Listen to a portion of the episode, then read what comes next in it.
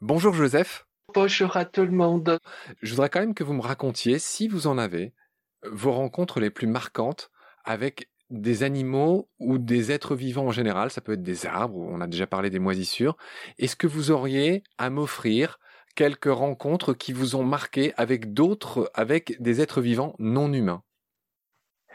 Avec des êtres vivants non humains, je pense j'aurais envie de parler des ours les ours que j'ai rencontrés, ceux que je n'ai pas rencontrés, j'ai rencontré des ours polaires, en vrai, hein, pas aux zoo, vous voyez. C'est très intéressant euh, parce que l'être humain occidental est très dominateur, se croit être que sais-je, le couronnement de la création, de que sais-je.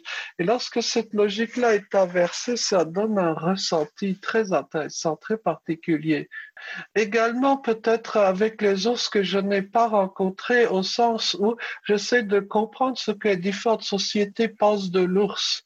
Si vous regardez sur YouTube, les, bruits, les sons de l'ours sont toujours des bruits d'attaque, des bruits menaçants, quoi. Ah, mais il y a des cultures où l'ours est gentil. Hein, par exemple, dans les cultures finiques, hein, je veux dire Finlande, Estonie pour faire simple, l'ours est gentil. Euh, d'ailleurs, dans ces cultures-là, il y avait ce que l'on appelait le test de l'ours. Avant de vous marier, par exemple, on emmenait euh, l'épouse et l'époux séparément au cœur de la forêt et la nuit bien sûr et c'est là que venait l'ours si l'ours se mettait à gronder ah ça veut dire que c'était pas mettons un vrai estonien quoi hein. euh, en tout cas le mariage n'était pas approprié hein. par contre si l'ours venait et faisait ça veut dire que euh, c'était bon vous me direz que ce sont des superstitions pas sûres peut-être qu'une certaine attitude humaine est précisément détectée par l'ours. Très intéressant. C'est peut-être très profond comme façon d'envisager le mariage hein, et comme définition, autodéfinition d'un peuple, en l'occurrence par exemple estonien. Comme ça, d'une culture à l'autre, la vision de l'animal est très différente. Hein. Et puis, après, il y a les animaux que l'on s'imagine, hein, donc pas forcément des animaux dans la nomenclature officielle de l'inné ou d'un autre. Euh, euh, euh, mais quand vous êtes dans des coins, que sais-je, en Asie centrale, dans des lieux, dans les zones tribales, etc., bah, vous avez la quasi-certitude qu'il y a des animaux extraordinaires derrière vous, euh, très difficile de les caractériser, hein, mais vous avez quasiment ce ressenti. Pourtant, je pense être, j'ai cette sorte de vanité de croire être une sorte d'être rationnel, parfois même euh, hyper sceptique. Hein. Mais néanmoins, cette sensation-là est là. Et ça me fait penser à cette belle phrase de Madame du Défend euh, qui disait, en somme, hein, je ne crois pas aux fantômes, mais j'en ai grand peur. C'est une phrase euh, très intéressante parce qu'elle nous montre notre humanité. Hein. C'est dans ce contact avec cet autre vivant précisément que nous pouvons espérer nous comprendre tant bien que mal. Hein. Je plains les gens euh, qui euh, ne connaissent le vivant que par le zoo, hein. le zoo qui ancre par une séparation la domination supposée du bipède humain. C'est peut-être l'un des grands manques de l'extrême Occident, que cet non-contact. Très juste. Euh, Joseph, je voulais vous demander, vous avez un peu parlé de, culture finique, cette histoire d'ours euh, que je ne connaissais pas. Du coup, ça m'a fait penser aux chamans, à l'Amazonie ou dans d'autres cultures, et à cette notion d'animal totem. Je vous pose une question qui est en forme de blague, mais qui n'en est pas une.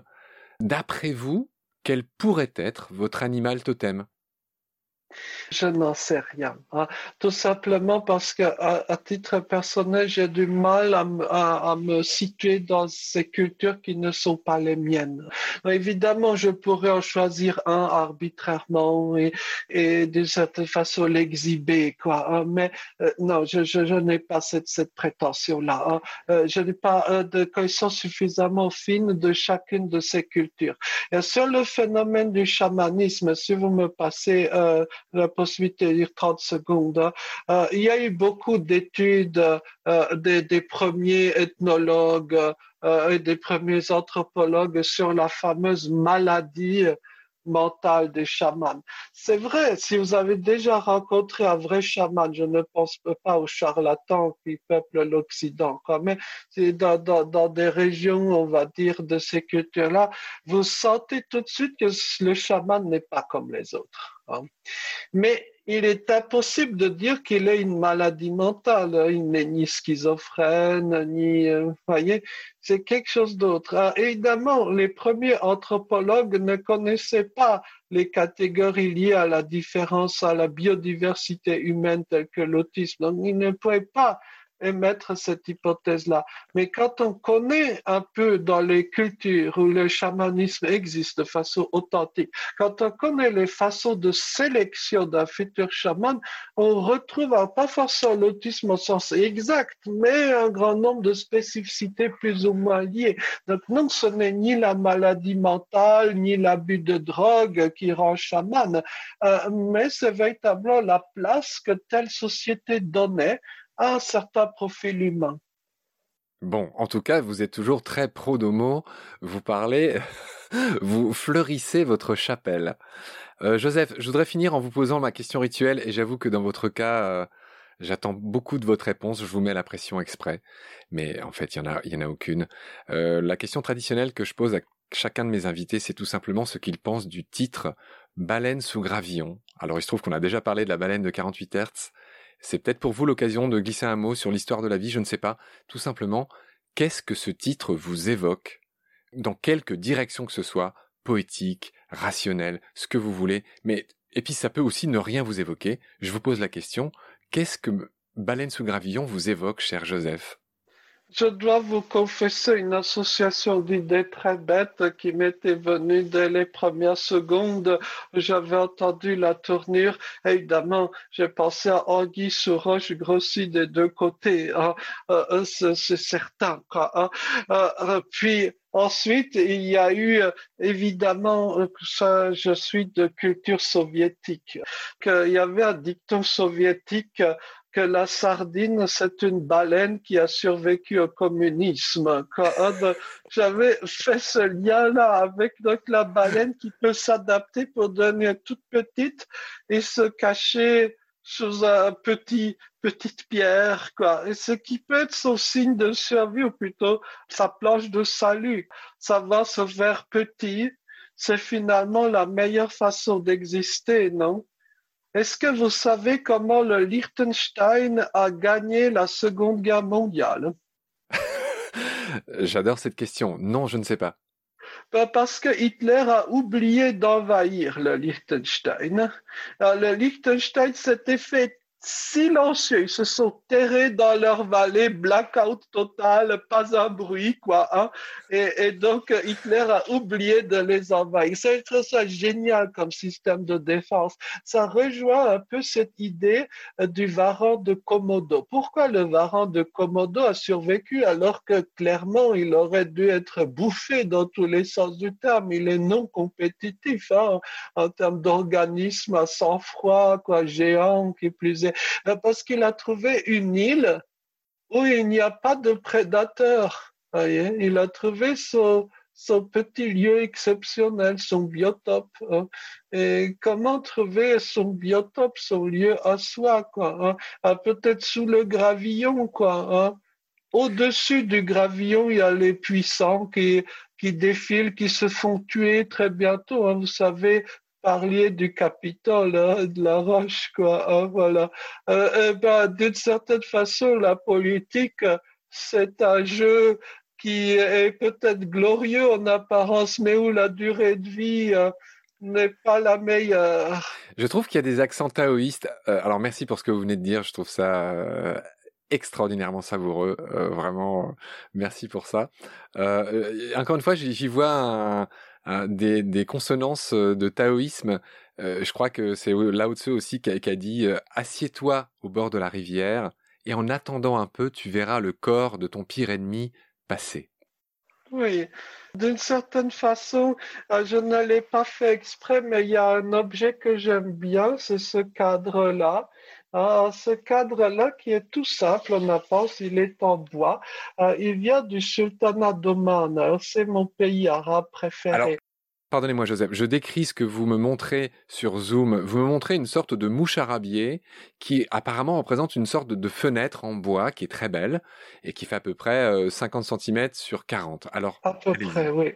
Ça vient du sultanat de Oman, donc c'est mon pays arabe préféré avec qui j'ai beaucoup de liens. Quoi. Et, donc, euh, c'est, euh, vous l'avez dit, vous avez utilisé le mot arabe, euh, moucharabié, euh, en apparence, mais qui est très proche du style indien. Le sultanat d'Oman est le pays arabe le plus oriental et vous trouvez, sans que l'artiste s'en soit peut-être rendu compte, vous trouvez un très fin mélange de la culture indienne, de la culture arabe et avec cette ouverture au milieu. Ce cadre-là m'est d'une certaine façon précieux hein, parce qu'il dit beaucoup de choses, en plus d'être régulier dans ses formes, ce qui pour des autistes est appréciable, bien sûr. Alors, je ne fais pas exprès, mais, mais euh, Joseph, il se trouve que euh, dans un film de série B, voire Z, euh, il y a une anecdote que je vous raconte maintenant que j'avais beaucoup appréciée. en gros, c'était une sorte de Conan le barbare. Je ne sais pas si vous voyez ce que c'est, Conan le barbare en gros un surpuissant qui triomphe, euh, enfin un surmusclé qui triomphe de tous ses ennemis en, grattant au passage quelques belles.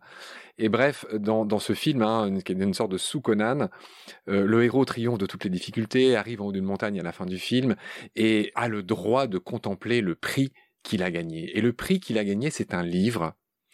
Et voilà, à la fin du film, il ouvre ce livre et en fait, les pages sont constituées de miroirs. Et le lien que je fais avec ce que vous venez de me raconter, c'est que ce cadre que vous aimez tant, qui est derrière vous, posé apparemment sur un radiateur, euh, est une fenêtre. Et donc ce cadre est juste une ouverture, en fait. Vous voyez le lien que je fais avec mon anecdote ou pas? Oui, finalement, ce sont des objets qui font signe. De passage. De passage, oui, qui font signe vers l'ailleurs. Oui. Ah, le miroir, c'est peut-être l'objet le plus pervers de tous à cet égard, parce qu'il fait signe vers euh, un ego. Hein. on croit aller vers l'ailleurs, mais non. Dans ce film de série B, c'était clairement le gnotiséoton, c'est-à-dire le connais-toi toi-même, euh, cher à la philosophie, je pense. Oui. Est-ce qu'il y a une connaissance de soi réelle?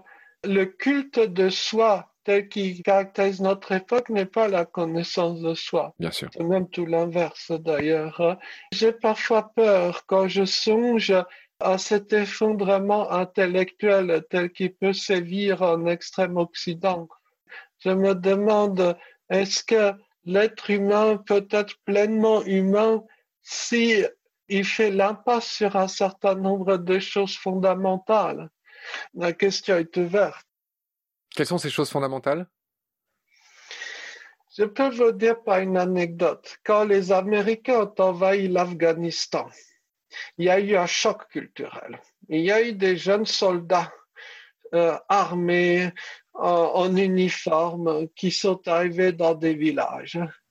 La culture des villageois, donc jugée arriérée évidemment, la culture des villageois, c'est que chacun savait réciter pendant des heures de poésie classique. Chacun avait dans son enfance entendu beaucoup de récits sur la nature humaine et chacun sait que les contes de fées sont en fait des récits d'une extraordinaire profondeur. Et à côté de cela arrive le soldat américain, en caricaturant à peine sa culture, c'était les jeux vidéo et les magazines porno. De poésie, en a-t-il entendu une? Euh, saisissant face à face. Et d'ailleurs, euh, beaucoup de soldats américains, c'est un secret très lourd, mais beaucoup de soldats américains sont devenus musulmans en Afghanistan. Quelles sont vos sources? Je pense que j'ai beaucoup fréquenté la zone, beaucoup discuté avec les gens. D'accord. Donc ce sont vos, observations personnelles. voyez, juste une réflexion que je me suis faite souvent. Et combien de fois j'ai été en difficulté, par exemple, face à des amis dans telle ou telle région non occidentale, qui m'ont très spontanément demandé de réciter des poésies classiques de chez moi. En êtes-vous capable pendant, pas, pas deux vers, hein, une heure? C'est très intéressant. Oui, c'est très intéressant. J'en suis évidemment parfaitement incapable.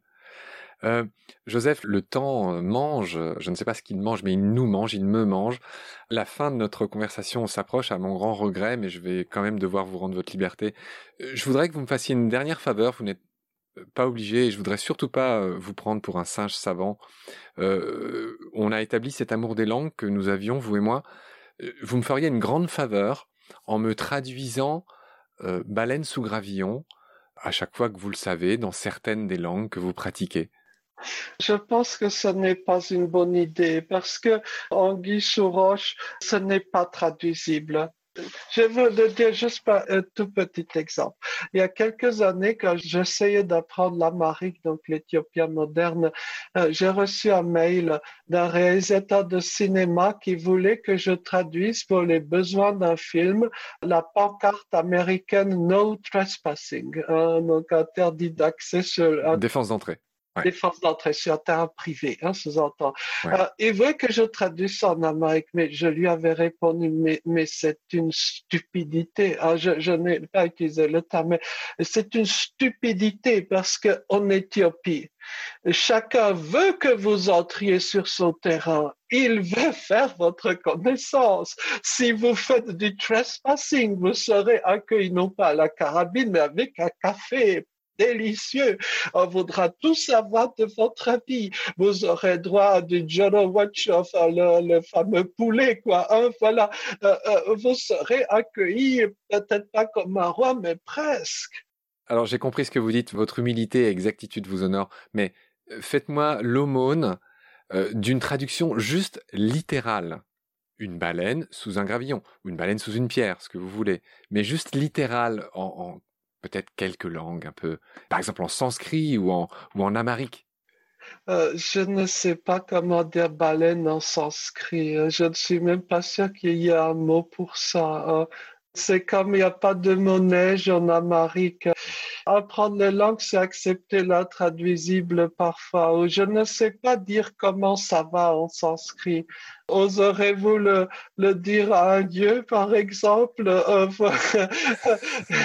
Je suis gêné, quoi, excusez. Quoi. Évidemment, bon, je, je être tenté de dire dans des langues européennes, hein, je être tenté de le dire en tchèque, par exemple, euh, mais bon, est-ce que ça vous plaît Je ne sais pas. Bon, en tchèque, ça pourrait être au hasard, hein, il y a sans doute plusieurs traductions, ça pourrait être euh, Veleriba Podkamin Kama je ne sais pas. Je vais voir un ami tchèque bientôt. On va faire un tour en vélo ensemble de la, de la République tchèque à, la Slovaquie en vélo.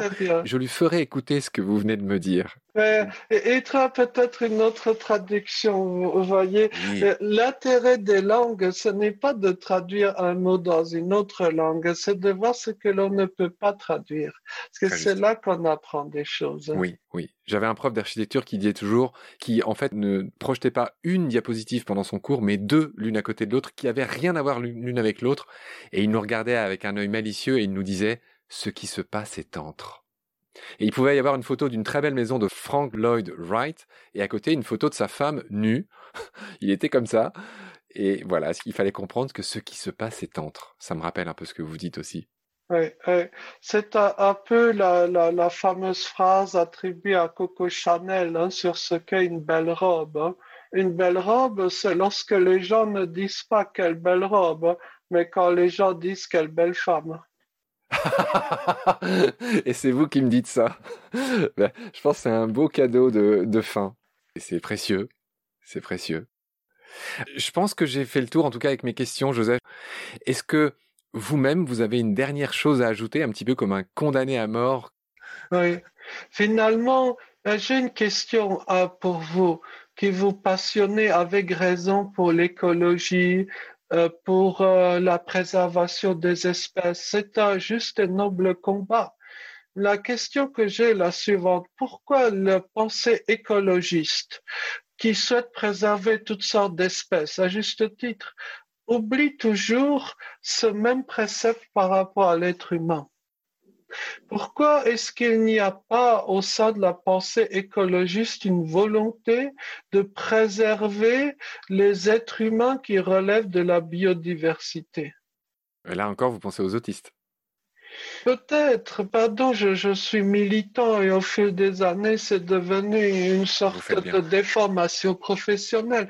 Un ami autiste m'a dit que le militantisme de Greta Thunberg est une sorte de reprise de sa nature. Le fait que Greta soit militante pour les biodiversités, c'est une tautologie, pour reprendre ce terme exact.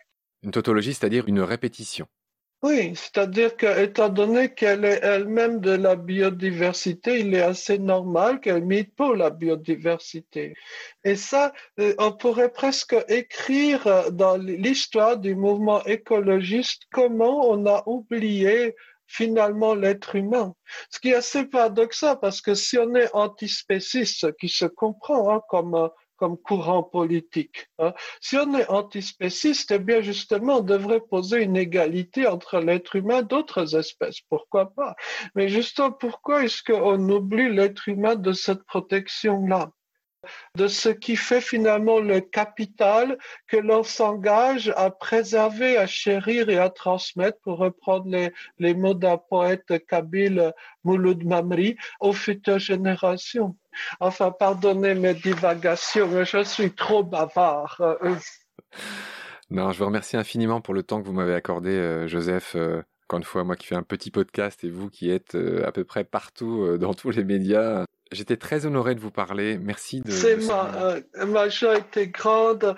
Désolé pour le caractère tortueux euh, de mes réponses. Parfois, la fatigue du soir se fait souvent sentir. Euh, excusez. en tout cas, c'était une joie. Peut-être à bientôt sur les routes lointaines de je ne sais quel lieu. J'espère vraiment vous rencontrer un jour et, me faire dédicacer votre livre. Et euh, voilà, si peut-être si je passe aux alentours de Bruxelles, peut-être j'oserais vous envoyer un message. Ben, venez, venez. Ah, voilà. En tout cas, bonne soirée à tout le monde, bonne journée et en tout cas, qui sait, à, à bientôt sur les routes du lointain. À bientôt, Joseph. Merci beaucoup. Au revoir. Au revoir. Pendant notre combat, nous deux tu avais l'œil du tigre. Tu en voulais ce soir-là. Il faut que tu retrouves ça maintenant. Et la seule façon, c'est de recommencer au commencement. Tu vois ce que je veux dire?